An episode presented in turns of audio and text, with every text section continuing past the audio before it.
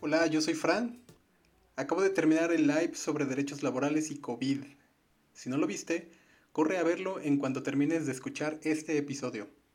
También estamos en Instagram, estamos como Taco Viernes, como en YouTube. Muchas gracias a nuestros Patreons, Paola Camarena, Paulina Román y Oscar Cruz. Si tú quieres ayudarnos a seguir creando contenido, puedes buscarnos en patreon.com diagonal taco viernes.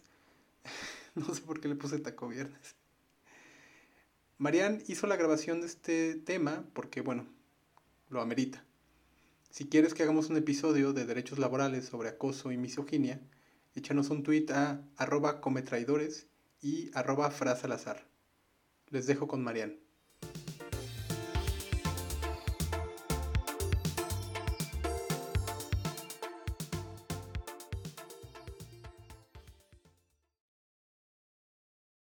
Creo que todos tenemos malas vivencias en nuestros empleos, pero hay de experiencias a experiencias.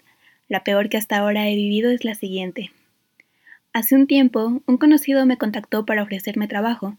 Según esto, solo sería temporal porque era para formar parte del equipo de campaña en una contienda electoral. Me dijo que la paga sería poca, mil pesos a la semana, pues no había presupuesto para muchas cosas. Yo acepté porque necesitaba el trabajo, apoyaba ese partido político y los candidatos eran conocidos míos. Prácticamente todos estábamos por amor al arte, para sacar adelante el proyecto. Fue un pequeño infierno que duró dos meses y obviamente culminó en la derrota de los candidatos, pues el ambiente que había dentro se reflejó en los resultados del trabajo final. Mala dirección, equipo fragmentado, lucha de egos, exclusión entre compañeros, burlas, etc. La persona que me contactó era el jefe de campaña y abusaba con su actitud buena ondita de querer intimar con todos para hacerlos sus compas. Varias veces insistió en preguntarme quién me gustaba, a lo que yo respondía que, que le importaba. A partir de ahí empezó a insistir en el tema y preguntándome recurrentemente sobre otras cosas de carácter íntimo. Nunca le quise contestar porque un día antes de esto, a una de las integrantes de la planilla y a mí nos dijo que teníamos un tonito de voz como de que Éramos bien cachondas en la cama. Ese fue el motivo para que le contestara ¿qué te importa? Porque sin darle entrada ya se tomaba esas confianzas, y si le daba más confianza compartiendo mi intimidad, ¿qué no haría después? Así que opté por responder de esa manera para darle a entender que esos temas aquí no van, ya bájale. Y créanme, decirlo de una manera decente tampoco hubiera funcionado con él. Viendo cómo era de morboso, siempre evadí el tema, porque me gustaba un compañero del equipo que ya tenía un compromiso, y ni modo de decirlo. Fue curioso porque el chico empezó a gustarme unas semanas antes y no lo volví a ver hasta que me lo topé ahí de nuevo, pero esa es otra historia. Como nunca tuvo una respuesta a mi pregunta de que quién me gustaba, empezó a insinuar que me gustaba una chica y que por eso no le quería decir, hasta recuerdo la forma lasciva en la que me lo dijo. Después, hizo chisme de eso con otras compañeras. Aún así, se ligó a una de estas chicas, quien por cierto es como 25 años menor que él, y se salía de la oficina antes para irse con ella al hotel. De hecho, en algunas ocasiones, cuando se iba temprano, solo lo veíamos pasar con sus cosas, mientras en torno de burla nos decía Ahí se quedan, yo ya me voy. Mientras los demás nos íbamos incluso a las 12 de la noche a nuestras casas por exceso de trabajo.